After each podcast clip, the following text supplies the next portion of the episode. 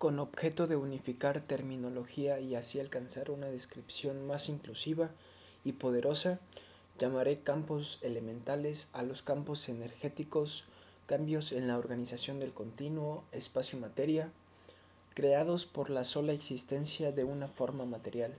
Así, un cubo de madera es un campo elemental.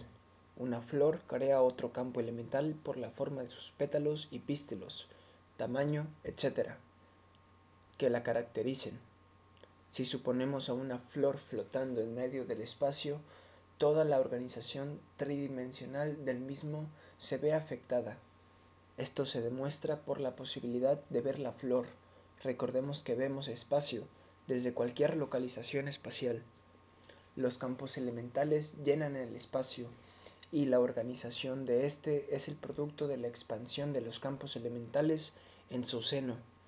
Entre paréntesis, es posible afirmar que el espacio sobre un campo de flores está organizado en forma completamente diferente del espacio sobre una ciudad. Los efectos que tales organizaciones tienen sobre la conciencia serán analizados más adelante. Existen también campos neuronales que parten y surgen de una estructura cerebral.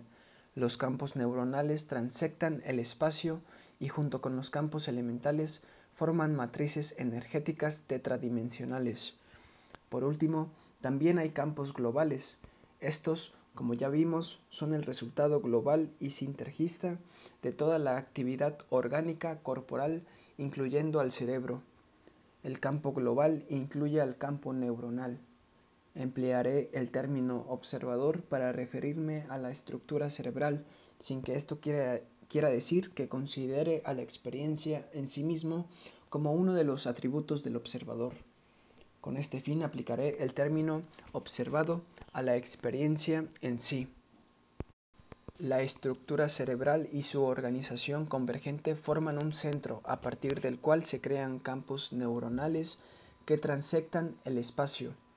El funcionamiento de la lógica cerebral de convergencia ya la he explicado en otras obras por lo que aquí solo diré que una de las características del cerebro es la de concentrar información algoritmizada a través de la puesta en marcha de una lógica inclusiva dada por la acción de circuitos de convergencia.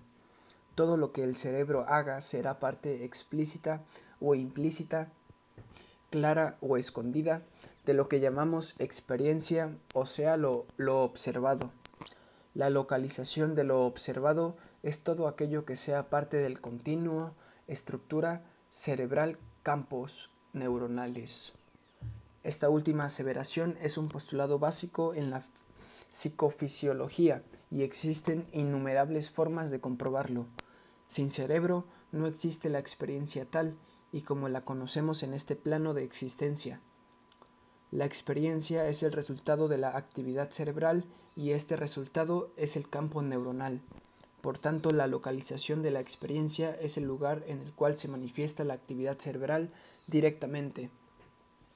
Este lugar es todo el espacio que ocupa un campo neuronal en expansión, incluyendo por supuesto al observador, es decir, a la estructura cerebral. Sin embargo, el campo neuronal no se encuentra aislado sin nada que lo afecte desde el exterior. Cuando el campo neuronal se expande, se pone en contacto con campos elementales, con campos globales y también con otros campos neuronales.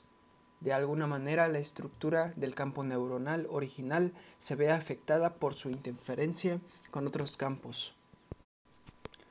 Para visualizar mejor lo anterior, imaginemos a un campo neuronal producto de la actividad cerebral de un observador, en contacto con un campo elemental proveniente de una flor.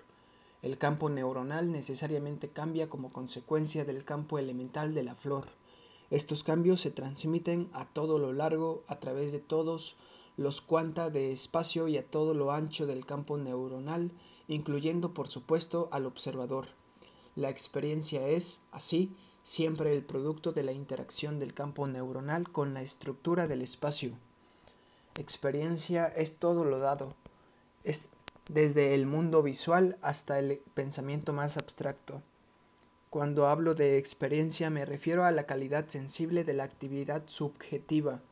No interesa para la definición y por el momento la cualidad de la experiencia, sino el hecho generalizado del experimentar. La creación de la experiencia es lo que intentamos planear, plantear, independientemente de su carácter.